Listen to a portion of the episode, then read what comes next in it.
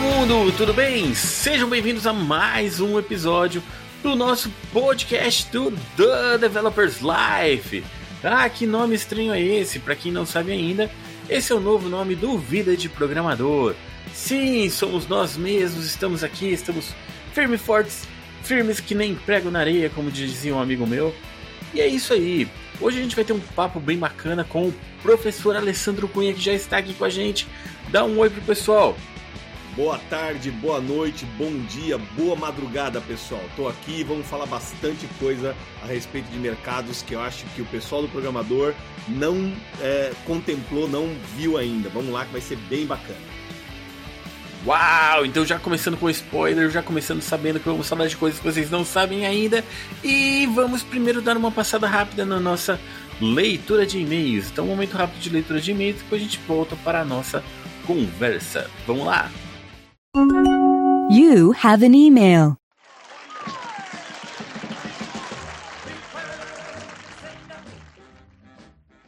Bom, e vamos para o nosso momento de leitura de e-mails, mas como esperado, não temos e-mails, o pessoal não usa mais e-mail. Nós recebemos alguns elogios em relação ao episódio anterior, participação do Jefferson Bad Dukes. Foi muito bacana. Se você não ouviu o episódio, ouça, ficou muito legal. É, mas eu queria passar aqui para um momento de agradecimento aos nossos apoiadores. Pessoal que ajuda a manter o Vida de Programador, todos os nossos projetos, ajuda a manter o podcast, tirinhas, tudo funcionando. E aí você pode apoiar também, se você gosta do projeto, você pode apoiar. Nesse momento você pensa, ah, por que, que eu vou apoiar? O cara já tá há muito tempo com vida de programador, já deve ganhar muito dinheiro com isso. Não, eu sou apenas um jovem rapaz latino-americano na luta e na labuta como bom filho da pátria.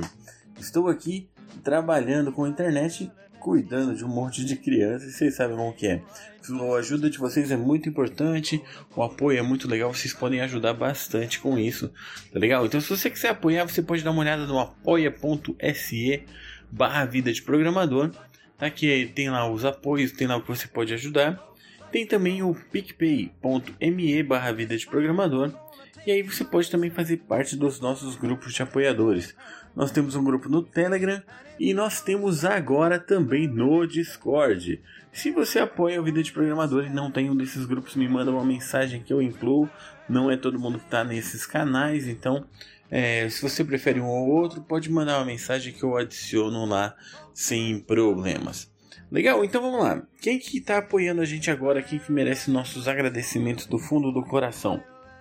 Então, muito obrigado Alberto Iano, Felipe Pinto, Renato Piovesano, Luiz Abner, Júnior Alves, Wagner Rogério Leva, Valdecir Carvalho, Alexandre Silva Custódio, Jorge Alfradique, Gabriel Camurça, Benjamin Grando Moreira, Paulo Henrique dos Santos Souza, Rafael Profeta, Vinícius Teixeira de Santana, Rodrigo Portilho, Gustavo Guanabara, Adriel Pinheiro, Davi Anabuki, Marcelo Hashimoto, Luciano Shinoda e José Wellington.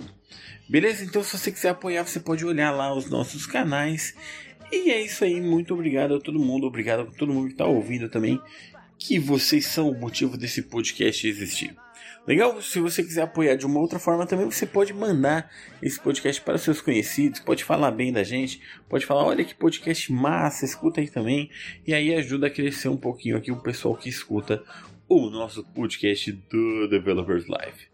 Bacana, vamos lá para a nossa conversa com o professor Alessandro, que é uma conversa muito legal e com um pouquinho de arrancamento de cabelos lá para o final. Ficou bem bacana essa conversa.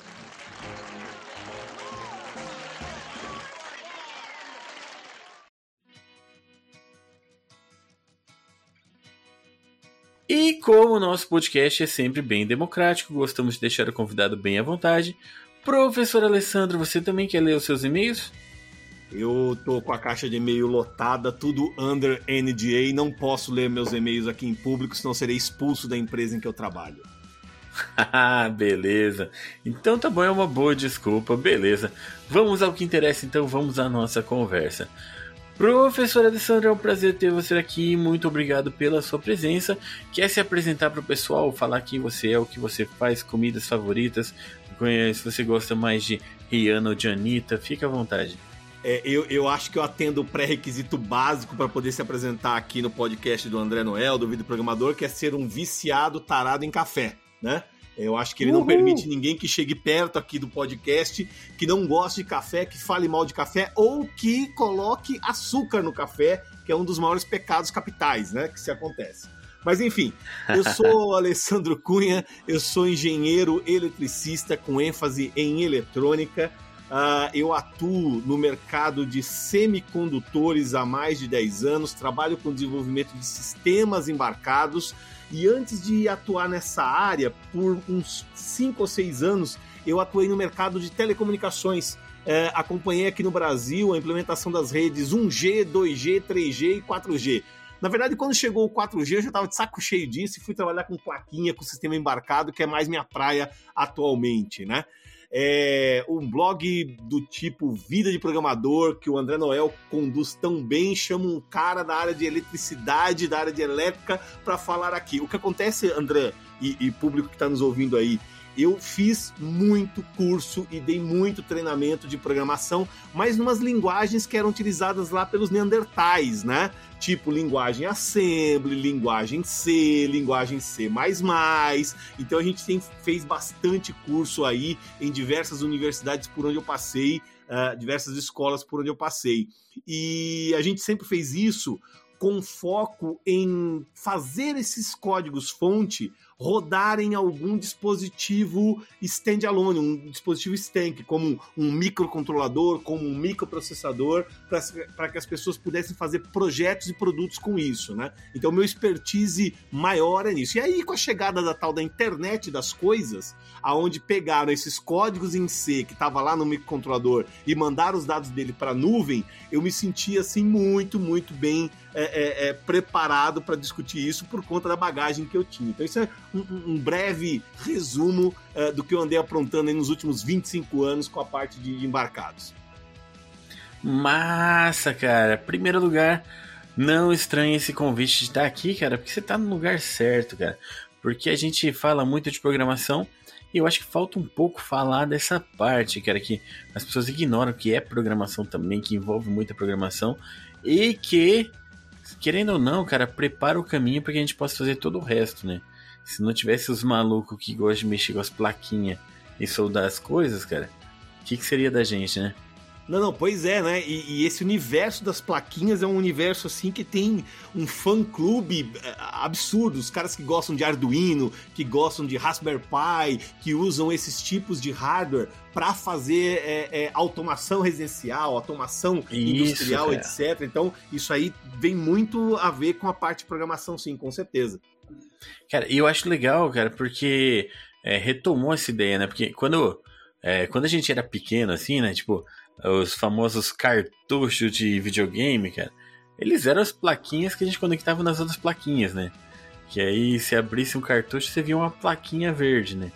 E aí o que acontece é que as pessoas se afastaram um tanto das plaquinhas e começaram a mexer mais com PCs e tal.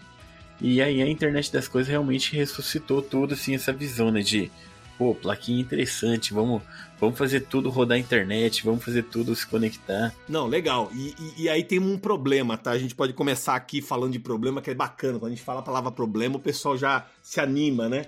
É, uhum. Lá na década de 80, na década de 90, nos videogames que você citou, por exemplo, né?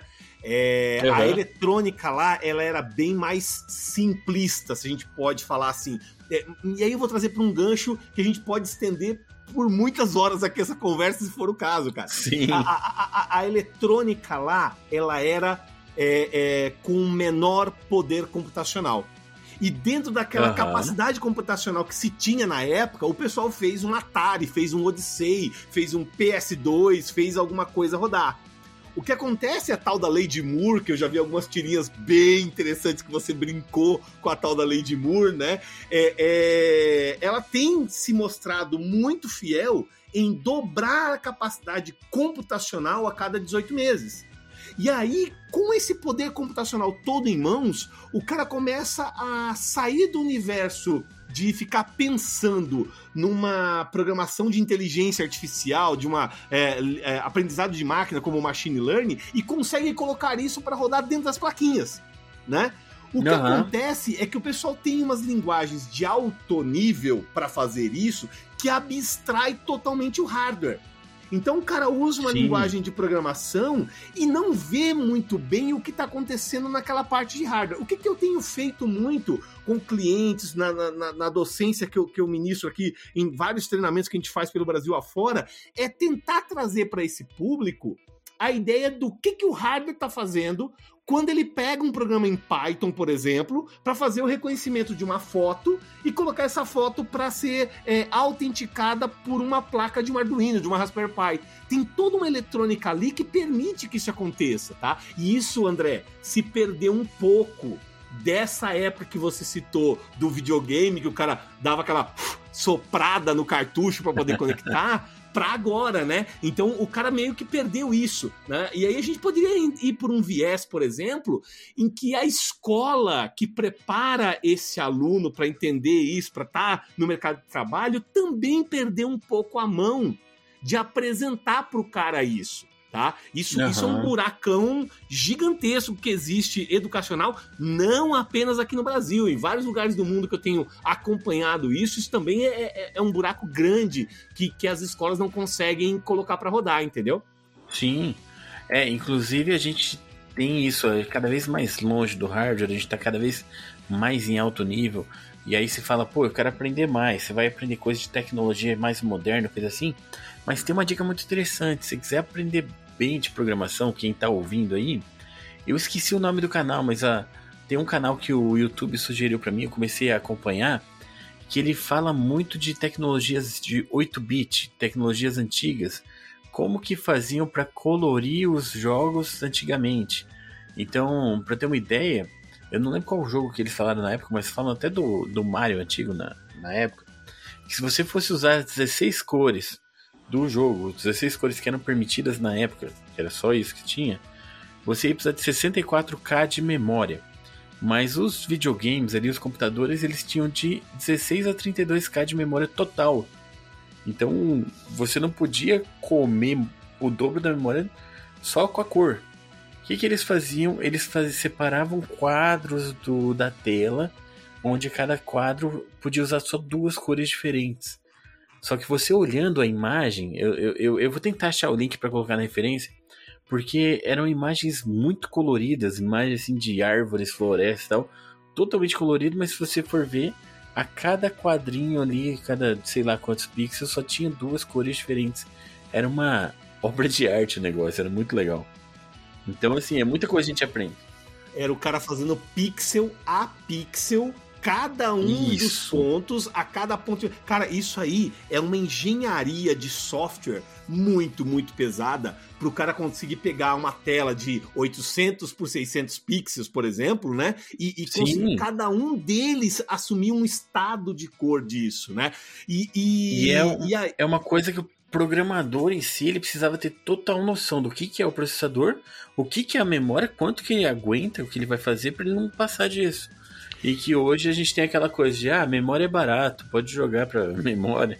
André, e se a gente vai para uma aplicação de internet das coisas no dia, nos dias atuais, olha, olha que absurdo essa comparação que você trouxe aí, daquele nível de profundidade de conhecimento que um programador precisa ter para o que está acontecendo agora. Hoje o cara vem aqui na, na, na, empresa em que eu trabalho, pega uma plaquinha, essa plaquinha tem uma porta Ethernet, tem uma porta USB, tem um display colorido Full HD e o cara baixa uma biblioteca que configura a Ethernet, que configura o USB, que configura a imagem do display. Ele pega um vídeo do YouTube em boa resolução, é, armazena uhum. na memória local e bota para rodar. E desculpa, André, o cara não sabe nem o que está acontecendo lá no hardware, na parte de baixo. Porque virou uhum. bibliotecas que ele arrasta para dentro do compilador e fala assim, ó, por favor, monte essa imagem. E acabou, e montou a imagem, tá? Uhum. É, é, é, esse é um problema, mas André, olha só. Se hoje a quantidade de linhas de programação necessárias para o cara configurar uma porta Ethernet ele gastaria uns 60k de programação em C para deixar essa porta Ethernet totalmente funcional em linguagem C, tá? É, é inviável uhum. o cara sentar a bunda na cadeira e fazer um código-fonte do zero para isso e querer entregar um projeto dentro de um prazo amigável para ir para o mercado. Sim. Tá?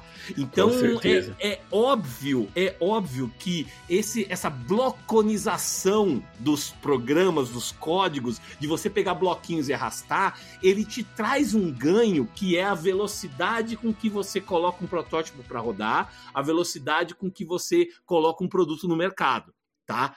Sim. A contrapartida cruel é que esse cara tem um problema que não sabe a fundo o que está acontecendo ali naquela biblioteca, né? E aí é aonde pode aparecer um monte de erros, um monte de falhas não testadas que, se for um produto crítico, pode dar problema. Por exemplo, um respirador é, é, auxiliar para as vítimas de Covid, que tem uma telinha touchscreen para o cara configurar. Se ele pegou uma, uma, biblioteca padrão de mercado, arrastou lá e não viu uma interdependência, esse cara pode entrar num loop ali, pode travar e pode levar um paciente à morte.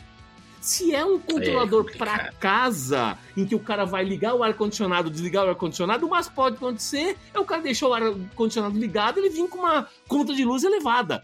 Então, esse uhum. peso de qual é o tipo de produto que o cara tá fazendo e o nível de conhecimento necessário para ele certificar esse produto é algo, André, que eu não vejo, por exemplo, nas universidades, nas escolas aqui no Brasil, o pessoal tratar com a devida seriedade e profundidade que precisa o tema.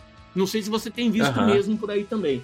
É, a gente tem visto cada vez mais assim a, a os cursos em geral, né? Focar o que, que a pessoa precisa, o que, que é o mínimo. E beleza, e vamos adiante, porque tem que formar rápido, né? É, então tem que formar rápido e, e, tem que colocar no mercado rápido, porque tem gente precisando rápido. O que acontece é que esse cara rapidinho descobre que o mercado de trabalho de verdade precisa de alguém com maior capacitação. E aí ele vai ter problema. Uhum. Né? E aí a gente vai ver várias discussões aí nas redes sociais, no Twitter, no LinkedIn, né? É, esses dias eu, eu vi uma treta tecnológica que eu me divirto muito, que é o dev que em seis meses estudando ganha 5K de salário, né? O cara estuda seis meses e ganha 5K. Bicho, com, cinco, com seis meses você não entende nem o que, que essas placas estão fazendo, bicho. Você não entende nem o que a biblioteca Sim. faz. Né? Então, cara, para com isso. Não é, não é tão rápido que você vai ter o expertise de ver temas como eu tô discutindo com você aqui, André, e, e, e esse negócio funcionar. Não é assim, cara. Aham. Uhum. É, eu tô trabalhando na Tribe agora, cara, eu tô dando aula lá. E, cara, lá é um curso puxadão, cara. Tipo, é um ano dedicado, onde o cara tem que se dedicar. O primeiro requisito é o cara ter o tempo para fazer o curso, né? E aí, cara, depois desse um ano puxadão, é, a pessoa sai como júnior, né? E aí vai para aquela parte de entrevista de emprego, conseguir emprego. A empregabilidade tá bem boa ali na, na Tribe, cara. Mas a gente costuma ter, ter um padrão ali que o patamar mínimo que as pessoas estudantes têm entrado tem sido em 3 mil reais, né? Um bom programador júnior entrando numa empresa remota e tal. Ah, em seis meses eles já não começam a ganhar 5 mil, não? Olha, é, não vou dizer que não existe, né? Mas. mas... não, porque não é, não é o que o Twitter tá dizendo. O Twitter tá dizendo que cinco meses estudando com o André Noel na Tribe, o cara já sai ganhando 6 mil reais, bicho. Olha, não coloque meu nome na treta, mas não. É, o pessoal do Twitter ficou doido com isso. Mas deixa não, eu te falar uma coisa, cara. É. O que eu acho importante, assim, até pra quem tá ouvindo, é que assim, cara, hoje em dia a gente tem total ciência que é. Não tem mais como você ter total conhecimento de como funciona o processador e memória, porque expandiu muito, né? Você precisa ter os frameworks, você precisa ter as ferramentas que te facilitam a vida. Mas é aquele negócio, você estudando essa parte também, você vai ter aquela noção de como que eu posso otimizar a bagaça, né? Como que eu posso... O que está sendo gargalo, né? Esse que é, esse que é a questão? Sim, sim. E, e, e, esse ponto que você tocou é, é, a mais pura verdade. Quanto maior está é, tá começando o poder computacional estar disponível, mais coisas avançadas você quer fazer, e menos domínio você tem da parte de, de hardware abstracted layer que a gente fala, né? Os periféricos do microcontrolador, do microprocessador. Você ganha um uhum. framework com isso tudo muito bem é, azeitado, você tenta colocar isso numa IDE, num compilador, para utilizar aqueles frameworks, e isso sai um produto. O meu medo é, como eu já vi algumas coisas, e aí é um ponto que eu sofro um pouquinho aqui na empresa, que eu acabo sendo o suporte técnico para coisas que não funcionaram.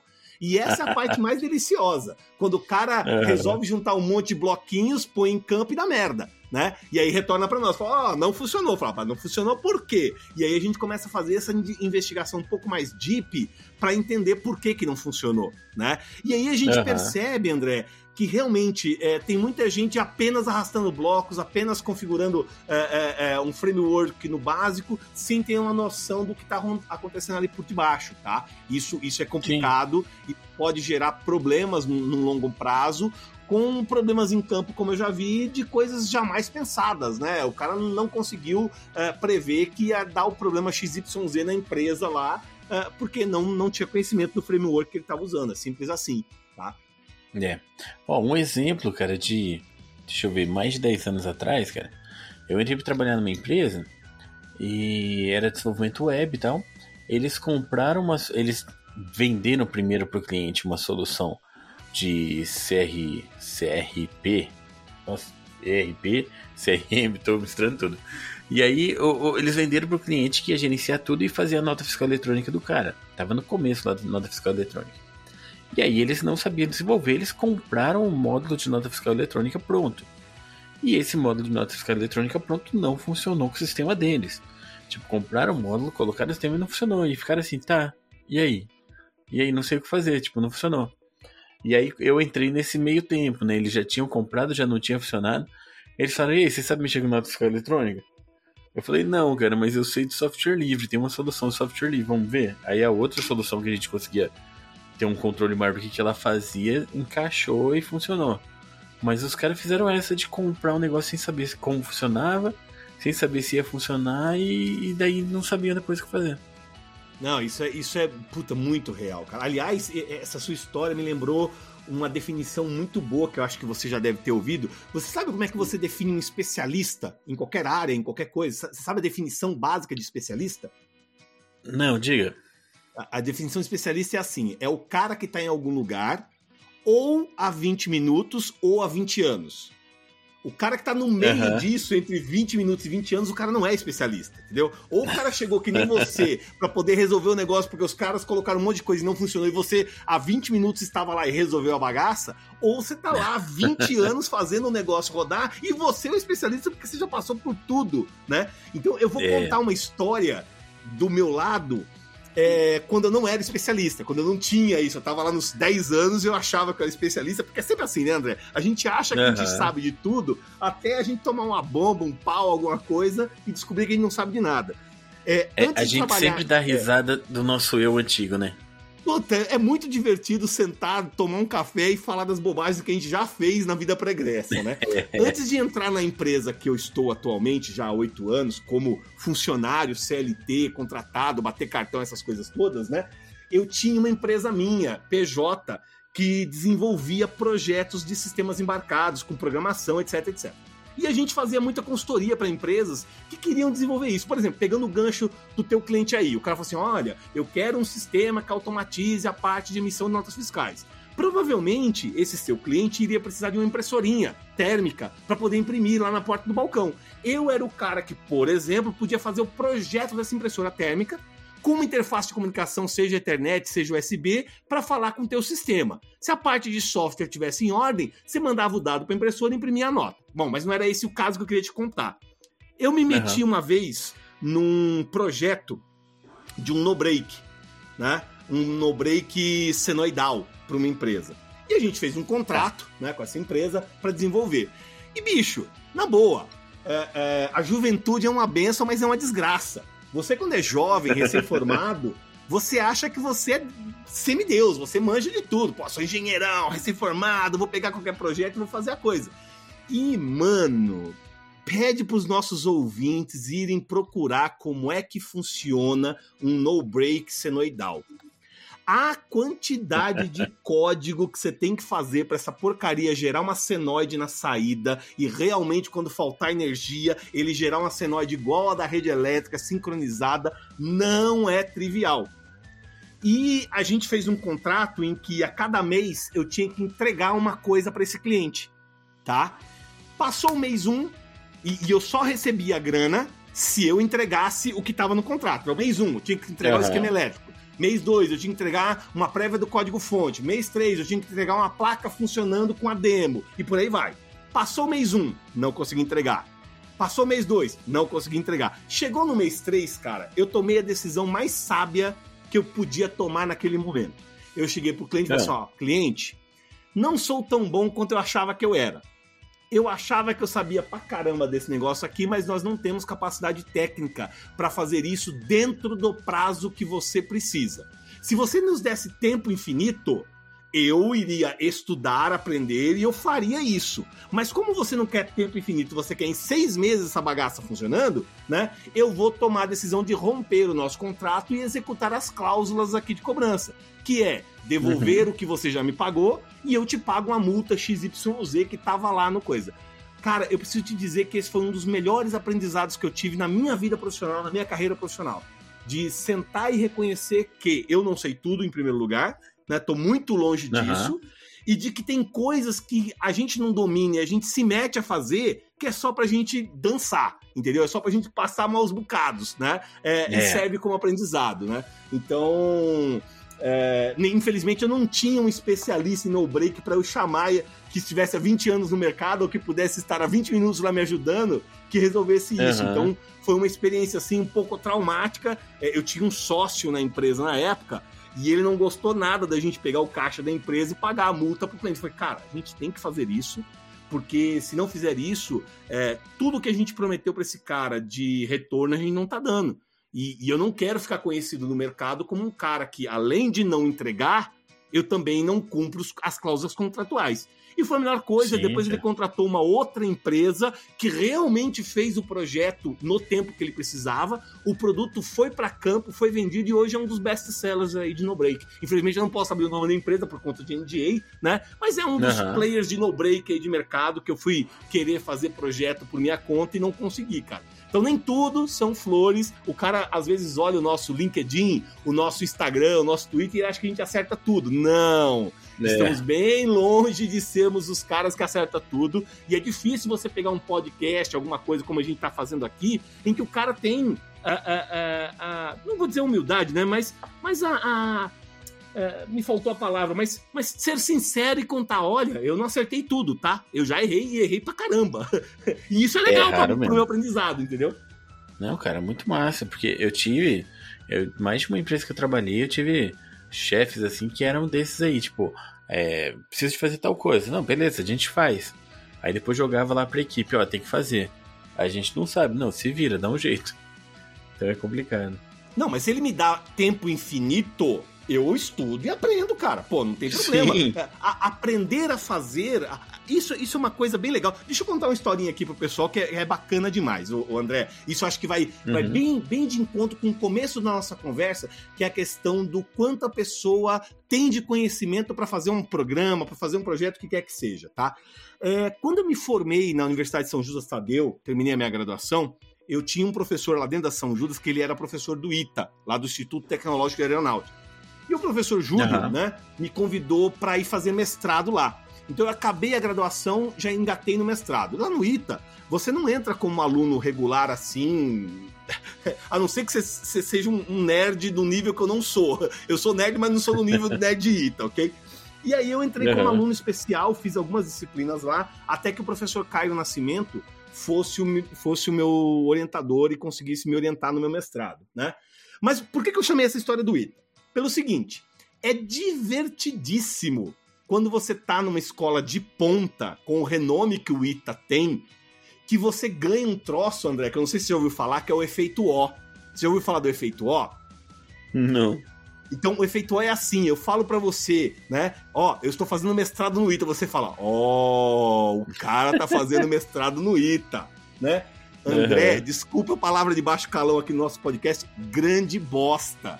Tá? Não é tudo isso que o pessoal imagina, né? Os laboratórios do ITA, é, pelo menos na época em que eu cursei lá, eles não tinham uh, metade do ferramental que eu tinha, por exemplo, na rede Senai, onde eu era docente, onde eu dava aula, né? O Senai, por exemplo, ele é muito mais estruturado e aparelhado e recebe muito mais investimento da indústria do que os laboratórios do ITA recebiam na minha época. Só que eles têm professores, né? E alguns alunos que são muito fora da curva. Né? Tem aquela piada: uhum. quantos engenheiros do ITA você precisa para trocar uma lâmpada? Você já viu isso? Não, diz aí quantos. Você precisa de sete engenheiros. Você precisa de sete engenheiros, né? É, um para trocar a lâmpada e seis para fazer o cálculo da lâmpada. Entendeu? Então é, é um negócio assim absurdo esse troço. Mas enfim. E, e, aí acabou que, por conta de N coisas que eu precisaria de uns cinco podcasts aqui para contar, eu não defendi minha tese de mestrado lá. Né? É, uhum. Na época em que o prazo é, é, ia se esgotar, meu filho nasceu, o Nicolas, né, que hoje está com, com 11 anos de idade. É, a empresa que eu abri, que é onde eu, eu tomei essa tunda aí que eu te contei, que eu não entreguei um projeto, tive que devolver dinheiro, estava bombando no mercado. Foi o ano de maior faturamento que eu tive nessa empresa. Foi nesse ano que eu tinha. O... E acabou que eu não defendi. Né? E isso é uma coisa que eu carrego comigo há muito tempo, né? É, é, essa lacuna no meu currículo de ter gastado oito anos da minha vida dentro do Instituto Tecnológico de Aeronáutica e não ter saído de lá com um título.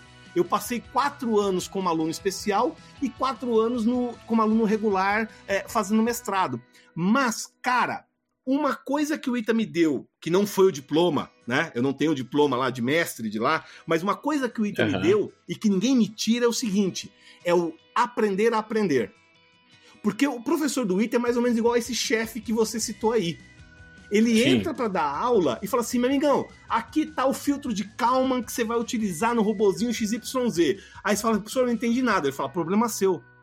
A prova Se é amanhã. Vira. Entendeu? E aí você pega uhum. e vai se virar você vai pra biblioteca lá do ITA, você faz as pesquisas, você faz tudo, cara. E é assim, é a lei do cão. Você não pode, por exemplo, lá naquela instituição, tomar pau. Se você reprovar uma vez, você tá fora do programa. Não existe reprovação. Uhum. Tá? Então você começa a aprender a correr atrás, a ter que ser um autodidata num nível que qualquer problema que você tiver, você vai saber quais são as maneiras que você tem que trabalhar para aprender aquilo. E aí, voltando pra brincadeira do, do no break que eu não entreguei, se o cara me desse tempo infinito, eu aprenderia a fazer o melhor no break senoidal do mundo. O que Sim. acontece é que as empresas, cara, não têm esse tempo. Por quê? Porque o concorrente dele tá colocando um no break já para venda. E ele precisa ter para esse mês que vem um no break na propaganda, senão ele perde market share, senão ele perde venda e, per, e não paga o salário dos caras que estão trabalhando ali. Então, é, é, é, essa noção de que o seu trabalho representa muito para a empresa que você está prestando serviço, que você está trabalhando, é algo que eu vejo que falta. E aí você pode, por gentileza, me corrigir se isso for uma grande bobagem que eu esteja falando, mas eu acho que falta um pouco no mundo dos programadores esse senso do que eles fazem, o que impacta globalmente na, nas corporações, no coisa. Você sente mais ou menos isso ou eu que tô viajando nessa minha análise, cara? Não, cara, é uma grande bobeira, você tá viajando. Ah, brincadeira. Não, você tem razão, cara. É, uma coisa que eu, quando eu comecei com vida de programador, cara, eu, eu pegava muito no pé do povo assim, eu falava, meu, o trabalho que a gente faz é muito importante, cara. É muito importante e é tratado como nada, cara. E hoje em dia, cara, hoje em dia que apertou a coisa, hoje o programador já é visto como um dos melhores trabalhos, ganha bem, trabalha em casa e tal. É, mas não é todo mundo também, cara, porque eu, eu, eu moro no interior. Eu sei como é diferente o salário de interior e capital e a realidade, cara. Essa realidade de salário se discute em Twitter, discute nessas revistas aí de tecnologia, cara. Tem nada a ver com o interior, cara. Não tá é, tá pagando isso aí é, em Maringá ainda não, meu? É outro universo, cara. Na verdade, eu, eu tô até um pouco por fora do salário daqui, cara, mas por muitos, muitos anos, cara, qualquer um que. Você, você entra no, entrava numa empresa em Maringá, cara, você tinha que começar com o salário inicial, cara, não importa o seu histórico. Porque era, era a cultura daqui, cara. Mas assim, dizem que melhorou, eu tenho até que retomar o contato aqui perto para descobrir, mas é muito diferente, cara, daqui de capital. É, mas uma coisa que você falou do, do, do, valor, cara, tem uma frase que eu aprendi até com o próprio pessoal que mandava tirinha e tal, que ainda manda, né? É, que eu fiz uma camiseta que é bom, rápido e barato. Escolha dois. Bem essa ideia, né? É isso mesmo, é isso mesmo. E aí, deixa, deixa eu pegar um gancho aí no que você falou, que é o seguinte, né? Você você tá de home office por conta da pandemia, provavelmente igual a minha aqui, né? Que tô de home office há dois anos, pelo menos. Antes da pandemia, você já era um cara de home office? Cara, não. É, na verdade, assim, eu comecei o Vida de Programador em 2011, né? A parte do Vida de Programador é home office porque é eu em casa. Então, beleza. Então, boa parte do que eu faço já era em casa. Mas eu tava dando aula no EAD e dando aula no EAD, só que na faculdade, no estúdio da faculdade e tal. Com a pandemia antes, ficou. Antes da pandemia. Isso, antes da pandemia. Já tava no EAD, mas tinha estúdio e tudo mais. Aí com a pandemia a gente pôde fazer as aulas de casa e virou home office mesmo. E aí, durante a pandemia, final do ano passado, eu, eu troquei, agora eu tô na Tribe, que agora eu tô full remoto. Full tá. remoto forever. Oh. Então, e aí eu, eu quero te perguntar um negócio que eu tenho muito gancho para falar sobre isso, velho. É, é. Eu vejo lá nos seus twitters, te sigo já bastante câmera. Aliás, é, é, agradeço imensamente pelo convite. Você não sabe, mas eu sou um fã incondicional do seu trabalho, me divirto demais com as suas tirinhas. Né? É, é, assisti algumas apresentações suas no TDC, né? Muito legais, bacana demais seu trabalho. Tá Tudo parabéns. igual também. É, tudo igual também, isso aí. então, e aí, o que que acontece, cara? Eu vejo, principalmente pelos seus tweets, que são divertidíssimos, é que você tem dois, três, quatro filhos. Quantos filhos você tem? Quatro. quatro filhos. Bicho, e como é que tu consegue fazer home office com quatro filhos? Porque eu vou te contar de mim.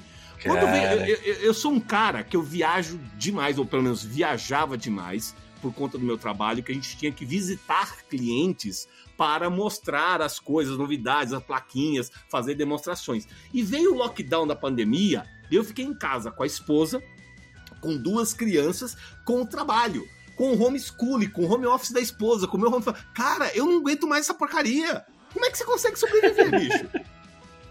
Então, eu tô tentando descobrir também. é... Sensacional. Mas é assim, cara. Eu, eu, já, eu já assumi que eu tenho dois estados que eu tô em funcionamento, cara. Tipo ideia de jumper e tal. Eu uhum. tenho um estado que eu estou trabalhando e eu tenho o estado que eu estou cuidando das crianças. E várias vezes esses dois estados estão ativos ao mesmo tempo. Então, são os dois únicos estados. Se eu não estou trabalhando, pode ter certeza que eu estou cuidando de criança. Se eu não estou cuidando de criança, estou trabalhando. Ou então estou fazendo as duas coisas. Eu, as crianças, assim, a maioria, a maioria tá indo na escola na parte da tarde, então onde consigo render mais. Mas de manhã eu tô fazendo as coisas. De manhã tem mais reunião, né? Então eu tô na reunião, as crianças estão juntas, as crianças entram na reunião junto e tal, aquela coisa toda.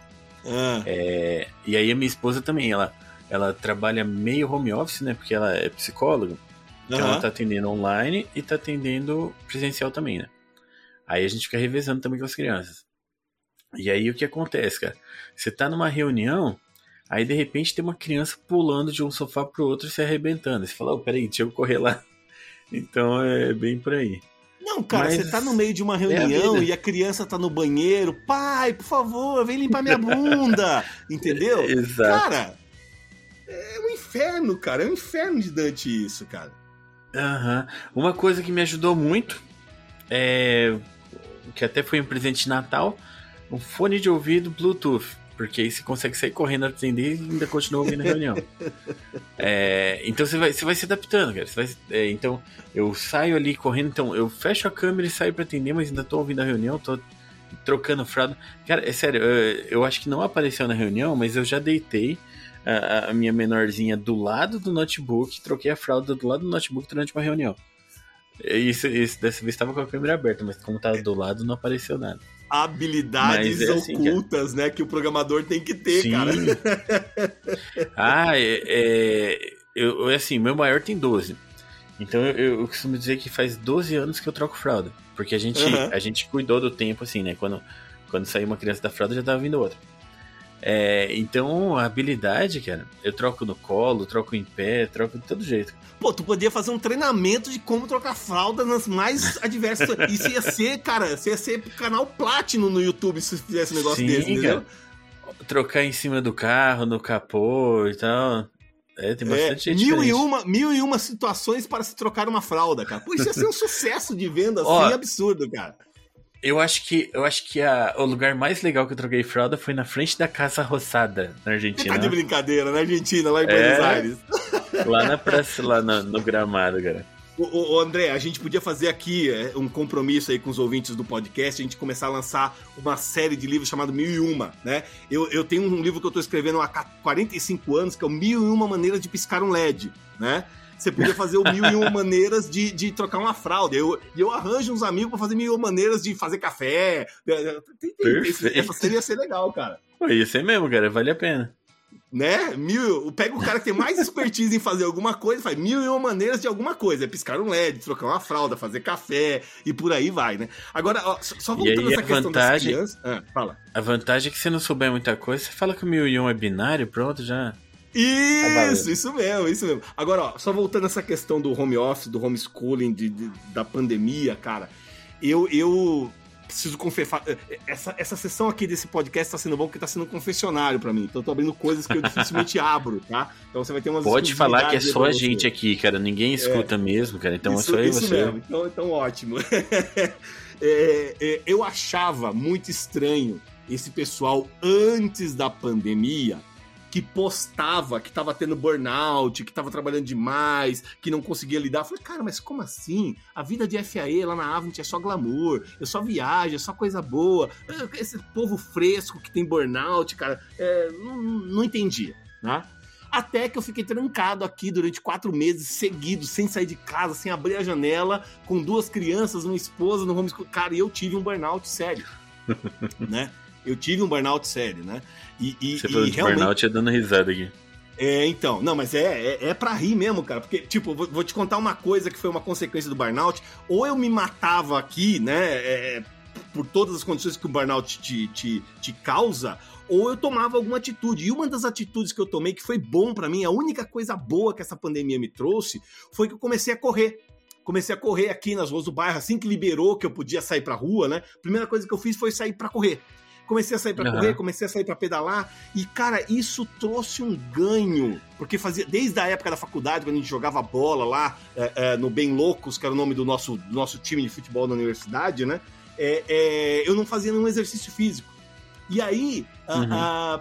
para conseguir sair de casa, né, desse ambiente maluco que virou as casas durante o lockdown, eu comecei a correr e uma das consequências disso foi que eu perdi 21 quilos, cara em coisa de, de 8, 9 Caramba. meses correndo. Meio Forrest Gump. Eu achei, meu, cara, se quiser. É. ah, então foi parar aí, tá certo, é isso aí, cara. Então, cara, é... era uma maneira de conseguir extravasar, de criar um pouco de adrenalina, cara, porque tava difícil mesmo. E hoje eu sou, assim como no caso do No Break lá que eu contei, eu achava que eu nunca ia deixar de fazer um projeto e eu achava que burnout era uma grande bobagem tendo passado por isso, eu vejo quanto isso é maluco, quanto a pessoa pode pirar, né? Num ambiente assim sem Sim. controle. Por isso, que, por isso que eu vejo que você, cara, é um grande herói nacional por conseguir ser o vídeo programador, fazer um podcast, ter quatro crianças, escrever um livro Mil e Uma Maneiras de Trocar uma Fralda ainda tá vivo, cara. Ainda tá gravando coisa aqui comigo, cara. É, é, é, é um ídolo para nós, é um ídolo. Tá, então deixa eu abrir o coração também.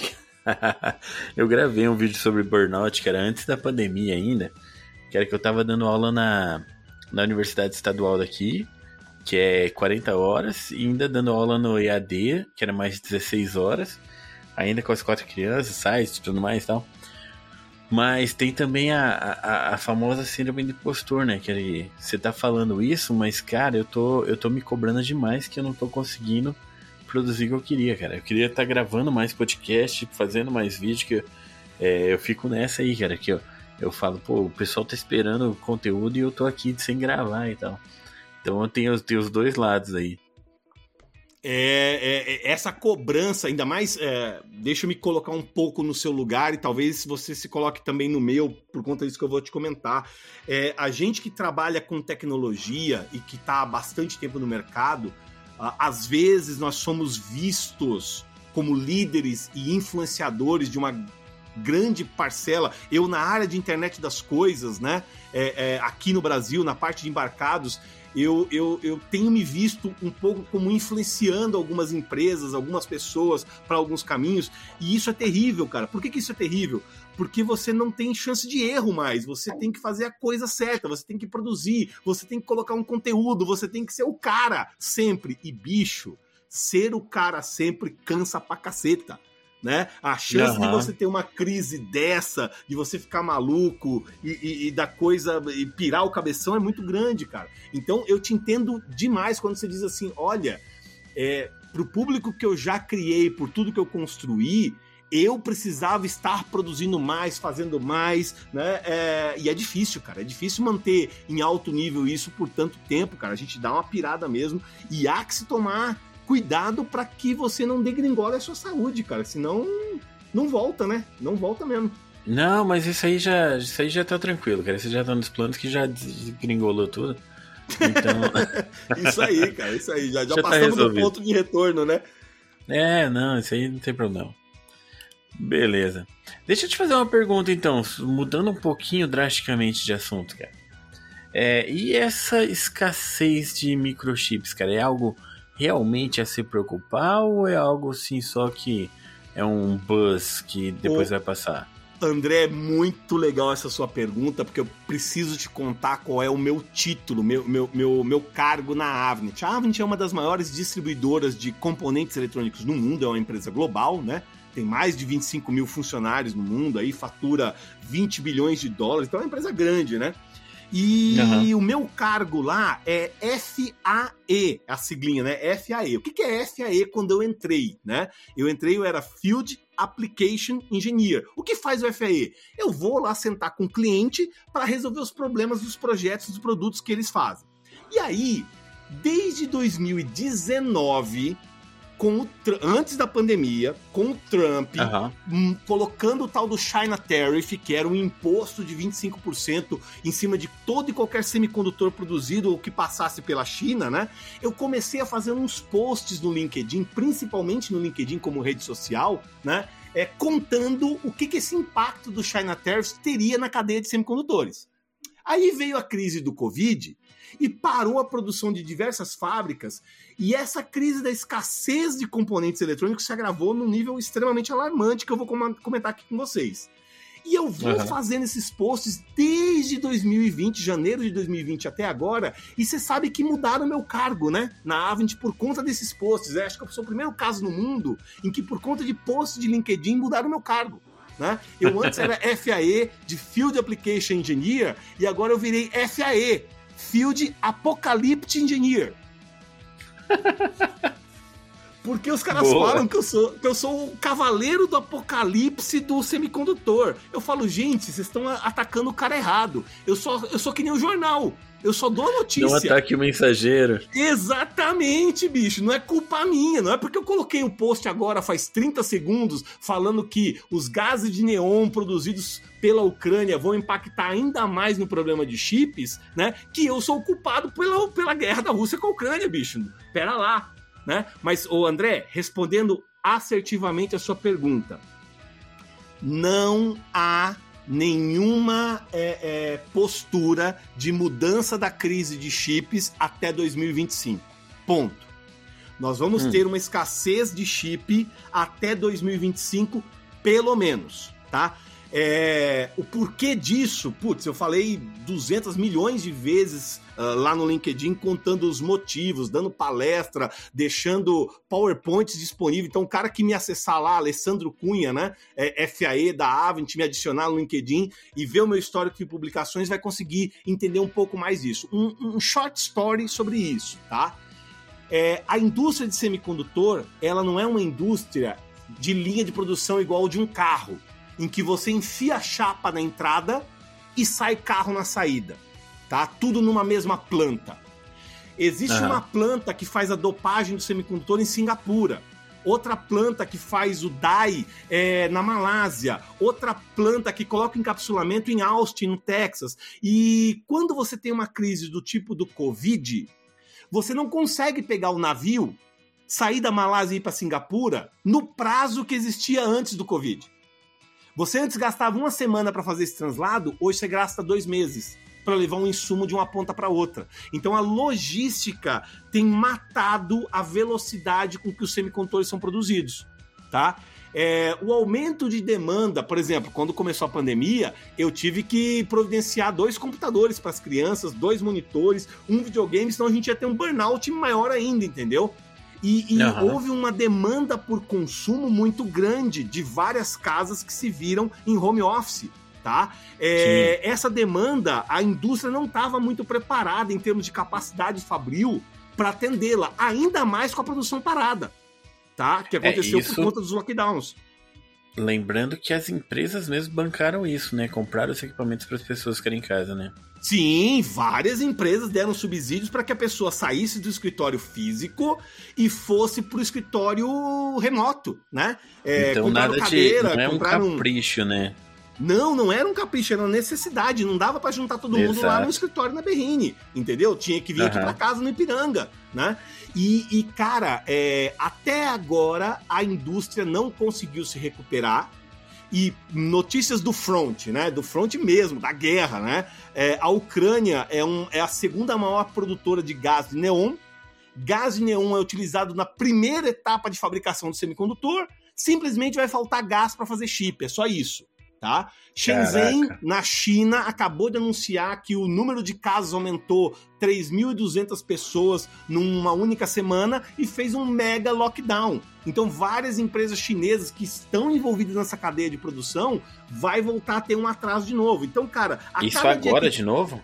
Agora de novo. Tá lá no meu, no meu. LinkedIn, cara. Se você entrar, você vai ver dois posts, um falando da Ucrânia, um falando da China. Né? Por isso que eu tenho o nome Aham. de Field de FAE, Field Apocalypse Engineer. Saiu notícia ruim, eu publico na hora. Entendeu? Então Notícia eu boa fazer demora umas três propaganda aqui, semanas. ó. Hum. Fazendo a propaganda, quem tá ouvindo a gente, ó, se você tá muito feliz, dá uma olhada lá no LinkedIn, qual que é o link? É, é, é, LinkedIn, né? Barra Alessandro Cunha. É, já direto meu nome lá aparece. Perfeito. Então, ó, você tá muito feliz, já equilibra, já fica tudo bem. Tudo bem que eu não sei, assim, se estiver muito feliz, não deve estar no Brasil agora, mas. Não deve estar no. Brasil, com certeza, né? Ou então ele tá no Brasil trabalhando para uma empresa americana ganhando em euros, né? Aí é Perfeito. outro, o- outro nível, né? Outro nível, né? Mas beleza. Mas segue aí. Então, mas e Tava não falando tem... dos chineses. Então, e aí, com esse lockdown da de Shenzhen, né? É, vários pontos da cadeia fabril do semicondutor serão afetados mais uma vez.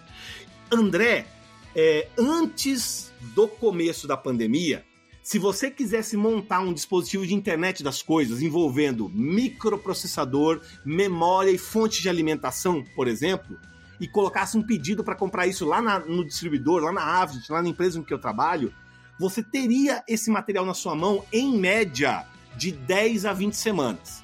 Você colocou o pedido, de 10 a 20 semanas você receberia esse material. André, Aham. hoje eu já tenho alguns fabricantes que estão dizendo que se você colocar um pedido hoje, eu te entrego em 2024. Passou de Caramba. dois anos o prazo de entrega para alguns componentes em específico. Então o mercado virou de pernas pro ar, tá? Virou de perna pro ar, tá, tá uma coisa assim absurda. E aí, indústria do carro, você deve ter ouvido falar, se não ouviu falar, duas gugadas lá, ou, ou se você for na página do UOL, onde você tem uma coluna, e der uma procurada no histórico de, de notícias, você vai ver lá, a Volkswagen está oferecendo aquele carro Nivus com uma opção sem vir com multimídia. Sabe por quê? Porque ela tá querendo dar o desconto? Não, porque não tem chip para fazer o multimídia do Nivus. Se ela for esperar o chip do multimídia chegar, esse carro só vai ser entregue daqui a nove meses. Entendeu? Então, para não perder venda, Aham. ela tá dando um pequeno desconto e você vai lá tira o carro sem multimídia. Quando um dia chegar o chip para fazer a multimídia, você encosta lá na Volkswagen, paga uma diferença e ele instala o multimídia para você. É assim que eles estão Aham. fazendo, cara, para não perder vendas. Tá? Aonde pode cortar, eles estão cortando. Não pode cortar a injeção eletrônica, não pode cortar o ABS, não pode cortar o controle de tração, que são elementos de segurança do seu carro. Então, se não tem o chip da injeção eletrônica, não se produz o carro. Mas sem o chip da multimídia, se produz o carro e te entrega um carro mais barato, mais pelado, entendeu? Aham. Uhum. Cara, e desde os anos 2000, cara, eu escuto aquelas histórias de ah, tá vindo tal material para substituir o silício e tem alguma previsão de alguma coisa real mesmo para mudar tudo ou não? A física dos semicondutores não permite ainda que você tenha algo é, que seja 100% substituível ao silício. Aí, essa pergunta sua é sensacional porque a gente vai esbarrar na lei de Moore. Né? O que, que acontece com, com, quando o cara lá, o Gordon Moore, lá na década de 50, previu que a capacidade computacional das coisas ia dobrar a cada 18 meses, né? Para conseguir uhum. atender a lei de Moore, o que, que as empresas estão fazendo? Cada vez transistores de menor tamanho dentro dos processadores tá? Uhum. É, se a gente pegasse um processador da década de 2000, né, do começo da, da, virada do século, você ia ter lá um processador com uma tecnologia, uma arquitetura de 130 nanômetros de tamanho do transistor. André, hoje a Intel, a Samsung, a TSMC já tem tecnologia capaz de fazer um transistor com 3 nanômetros. Saímos de 130 para 3 em 20 anos. É um absurdo. Caramba. E André, a gente está esbarrando num limite da física. Porque quando eu for para o transistor de 1 nanômetro, tá? A gente está falando de um transistor composto por 10 átomos de silício. Vou repetir, Caramba. porque talvez o, o, o nosso ouvinte aí não entendeu. Quando a gente chegar em um nanômetro de tecnologia para fazer o transistor e você pegar aquele microscópio eletrônico para ver isso, você vai enxergar 10 átomos de silício criando esse transistor de um nanômetro. Qual é a implicação, André? A implicação é que é. não dá mais para fazer coisa menor. E aí você vai falar, ah, Alessandro, quer... Ó, eu vou te dar a dica que você fala, tá bom? Ah, Alessandro, quer dizer que aí a lei de Moore falhou? Vai lá. Ah, Alessandro, quer dizer que aí a lei de Moore falhou? O senhor está enganado. Por que, que o senhor está Uau. enganado? Porque aí os caras já estão pensando em quê? Computação quântica. Ah, eu ia falar exatamente isso, porque então... a gente viu o Homem-Formiga, cara, como é capaz de. Ótimo exemplo, o Homem-Formiga. Sensacional. Mas olha só, tirando a brincadeira que é muito boa do Homem-Formiga, é, o que, que acontece no transistor de 1 nanômetro que tem 10 átomos de silício para a computação quântica? Agora, agora a gente vai descer muito o nível da conversa aqui. Eu acho que a gente vai perder uns é. 25 ouvintes com esse nível que a gente vai chegar, mas tudo bem, sem problema. Ah, né? Você acha gente... que eu tenho tudo isso de ouvinte, cara? muito bom. O que, que acontece, André? Na computação é. tradicional, onde você faz seus códigos fontes, onde você faz tudo, a gente trabalha com zeros e uns. Basicamente é assim, certo. ó passa corrente pelo transistor ou não passa corrente pelo transistor.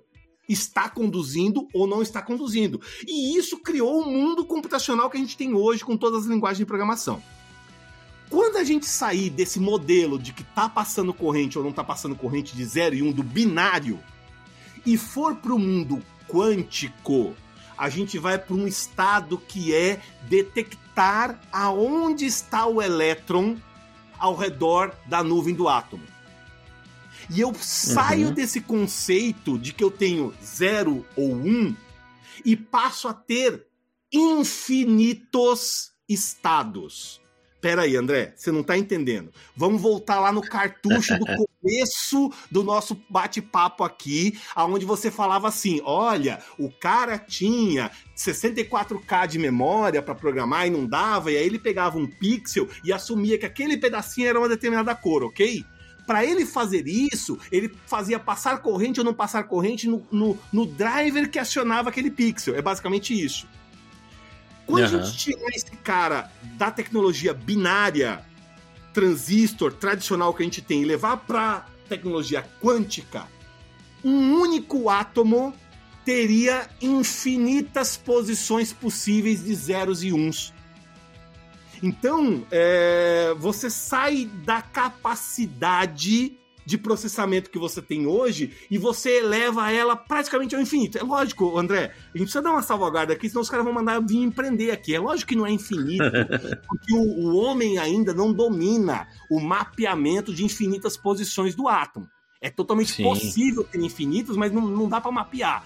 Hoje, os atuais é, é é, sistemas que estão desenvolvidos, ele consegue mapear quatro posições, oito posições, 16 posições. Então, em vez de você ter um bit onde o estado dele é 0 e 1, um, você passa a ter um bit onde você tem quatro estados.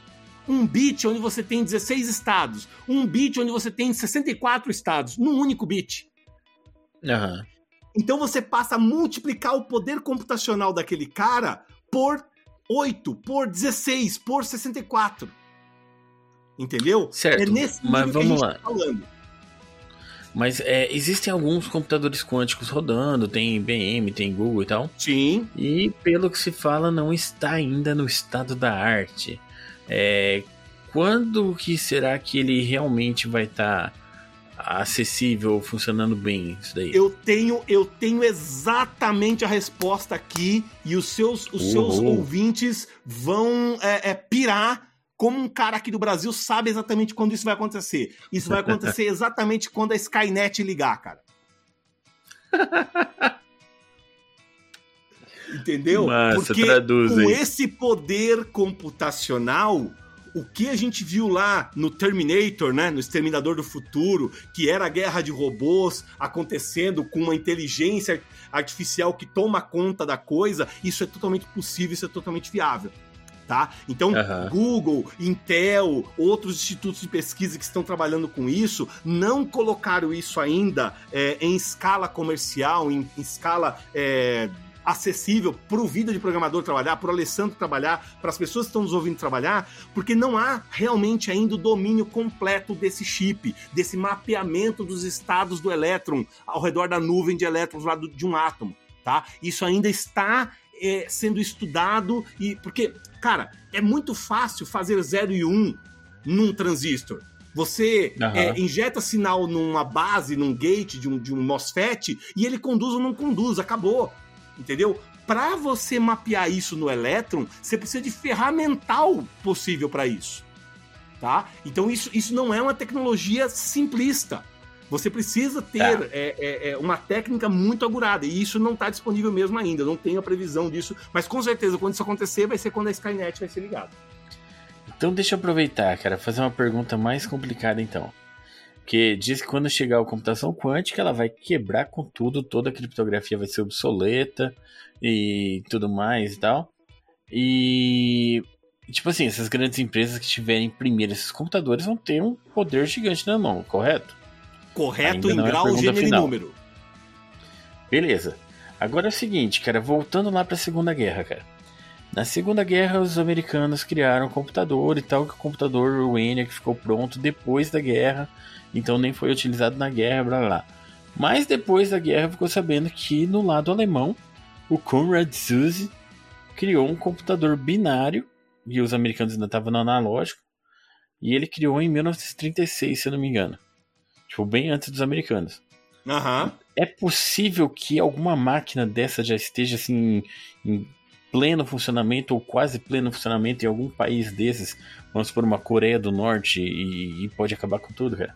André, nós vamos ter que agora, nesse momento do podcast, entrar com um disclaimer, pra gente não ter problema para nós. Tudo que Beleza. está sendo falado aqui é agora uma conjuntura viajada dos autores Alessandro e André, ok? Eu vou usar uhum. um ponto aqui que talvez os nossos ouvintes já tenham colocado que vai responder de modo muito assertivo a sua pergunta. Você assistiu por um acaso um documentário que estava disponível originalmente pelo Netflix chamado O Dilema das Redes? Cara, se não for até 10 anos, eu não tô assistindo nada, cara. Não, ok. ok. O Dilema das Redes, ele contava sobre o que que Facebook, Google, Instagram, é, é, é, etc., fazem com os dados das pessoas e por que que tem aquela teoria da conspiração de que eu tô conversando com você aqui sobre inteligência artificial e a hora que eu abrir o meu navegador aqui vai aparecer um monte de anúncios de livros sobre inteligência artificial, tá? Então tem, uhum. tem esse, esse aspecto. Isso é um documentário público aberto que foi colocado numa das maiores redes de streaming que é a Netflix. Ponto. André, deixa eu te fazer uma pergunta para eu poder responder a sua outra pergunta. Se essa parte é que foi documentada e foi pro público, você realmente acha que esse pessoal não tem nada além do que foi possível publicar? Cara, tem. Tem. Tem muita coisa além do que foi possível publicar. Eu vou te dizer uhum. agora como sendo um, um insider da tecnologia de semicondutores, tá? O que eu posso colocar no LinkedIn que não me manda embora amanhã por conta de ferir qualquer NDA são as coisas públicas que com qualquer duas gugadas você vai conseguir encontrar. Se uhum. eu fosse colocar tudo que eu tenho acesso e que está protegido under NDA, o nosso público ia perceber que a crise de semicondutores é muito pior do que os canais de notícias divulgam. Sacou? Por conta de um monte uhum. de informação que eu tenho acesso. Respondendo a sua pergunta, eu, Alessandro Cunha, não tenho a menor dúvida de que já tem isso rodando em algum lugar, num estágio bem avançado, e que ninguém publicou ainda, ninguém deixou público ainda tá? É, se essa parte que apareceu já é tão maravilhosa quanto você ter infinitos pontos ao redor do átomo, você imagina quando você estiver processando dois átomos, 10 átomos, 50 átomos em paralelo. Você vai ter um poder computacional em um processador quântico que equivale a todos os processadores que já foram lançados no planeta juntos. É isso mesmo, André tá? E eu acho que isso tá, se não tá rodando, tá muito perto de rodar e vai ser o momento em que a Skynet vai ser ligada. É, é isso. A hora que isso fugir de controle, a hora que isso é, escapar da mão dos pesquisadores que estão trabalhando, nós teremos aí grandes problemas para o Homem sapiens continuar habitando esse planeta chamado Terra. Cara, se eu parar de falar com você de repente é porque eu tô arrancando todos os meus cabos de rede agora, cara. Sim, sim, é isso mesmo, é isso mesmo. É, é, para fazer isso. É, essa é a dica para os nossos ouvintes. Não, peraí, acaba, acaba, por favor, o podcast primeiro, antes de você arrancar, faz gentileza. Beleza, cara. Bom, nesse clima animado, assim, nesse clima festivo, né? Agora que estamos todos animados com as notícias, cara. É, a gente já falou bastante aqui, eu tô segurando o pessoal aqui há muito tempo, deu uma hora. Acho que a gente pode ir pro nosso quadro aqui um pouco mais light, que é o nosso quadro Conte para nós alguma gambiarra bem feita que você fez, que você guarda no fundo do coração, ou então o primeiro programa que você fez na vida. É um quadro eu... assim com nome meio grande, né? Mas ele é autoexplicativo. Eu quero falar do primeiro programa. Gambiarras eu não tenho muitas boas para contar. Gambiarra tem, tem muito, mas o primeiro programa acho que é muito mais divertido, cara. A primeira vez que eu me meti a fazer uma consultoria na vida, eu programei um bom e velho processador 8051 da Intel, né? E uhum. aí eu fiz um sisteminha é, é, embarcado da Intel. Cara, eu fiz três versões de protótipo para um cliente, absolutamente nenhuma funcionou. Nenhuma. E o cara desesperado no meu cangote já tinha pago 50% da, da consultoria e a coisa não funcionava. Aí o que, que eu fiz? Eu contratei um cara para terminar o projeto para mim e paguei uhum. pra esse cara mais caro do que eu tinha cobrado do meu cliente. Mas, pelo menos eu entreguei. Então, a primeira consultoria, se meu, se meu falecido cliente estiver ouvindo aqui esse podcast, falando, ah, então não foi você que fez Não, não fui eu que fiz aquilo, tá? Eu contratei um terceiro para fazer o projeto para mim, porque eu tinha feito três vezes, nenhuma das três vezes funcionou né? E aí eu entendi que eu tinha que estudar isso um pouco mais a fundo, levar mais a sério os estudos para conseguir fazer um projeto que funcionasse. Então esse primeiro programa assim foi traumático, né? É, até eu conseguir entregar para o cliente, mas eu consegui entregar, um pouco atrasado, né? Um, mas... Seis meses atrasados aí, mas eu consegui entregar para o cliente. um baita aprendizado, cara. Oh. Muito bom. Cara, deixa eu perguntar uma coisa que eu esqueci de perguntar agora há pouco. Mas esse tanto de NDA que você tem aí, cara, Será que não é isso que tá te levando ao burnout, não, cara? Porque eu fico com imaginando certeza, saber de tanta coisa. Com certeza é isso, porque você sabe que tem uma frase do, do, do Raul Seixas que eu adoro muito, né? Que ele fala assim: eu preferia ser burro, eu não sofria tanto né? É, esse é o problema que a gente tem, cara, de conhecer coisas e não poder falar para todo mundo. Eu, eu, acho que você, acho que os nossos ouvintes aqui conseguiram perceber. Eu, eu detesto ficar falando, né? Eu detesto ficar contando história. eu, isso é uma coisa assim que eu não, não nasci para isso, né? E aí quando eu tenho acesso a essas informações privilegiadas e que eu prezo muito pelos acordos de NDA que a gente não pode abrir, é, e eu sei disso, isso dá uma gastura, cara. Isso dá um, um negócio por dentro e sim pode levar ao burnout, cara. É, imagino, cara. Mas beleza, cara. Cara, queria te agradecer muito pela participação, foi muito legal conversar. Eu tô segurando a conversa aqui mais por causa do nosso tempo de podcast mesmo. Mas se o pessoal que tá ouvindo gostou, quiser que tenha uma segunda fase, pode mandar aí pra gente. Falar, ah, traz o Alessandro de volta e tal, vamos falar mais. Vamos falar das coisas que ele não falou. Vamos quebrar os NDA. Não, tô brincando. Mas beleza, fiquem à vontade de mandar mensagens. Valeu, cara. Foi muito bom. Gosto muito do seu trabalho, gosto muito das coisas que você publica. E vou deixar aberto aí para você mandar o seu recado, cara, fazer sua propaganda, seus links, se você quiser falar pro pessoal. Não, legal. É, eu, eu, como acho que nossos ouvintes aqui já perceberam, né? Eu sou um cara muito preocupado com a questão de educação. Eu acho que as pessoas tinham que aprender um pouco mais a fundo antes de se aventurar, como eu me aventurei em alguns projetos e quebrar a cara, né? E hoje, o que, que eu faço para tentar reverter isso, né? Eu tenho uma parceria muito grande, já de longa data, com o portal Embarcados, né? www.embarcados.com.br, que é um portal de referência na área de sistemas embarcados, tecnologia, IoT aqui no Brasil. E a gente tem lançado lá uma série de cursos e treinamentos para tentar educar e dar conhecimento para o pessoal que quer fazer isso.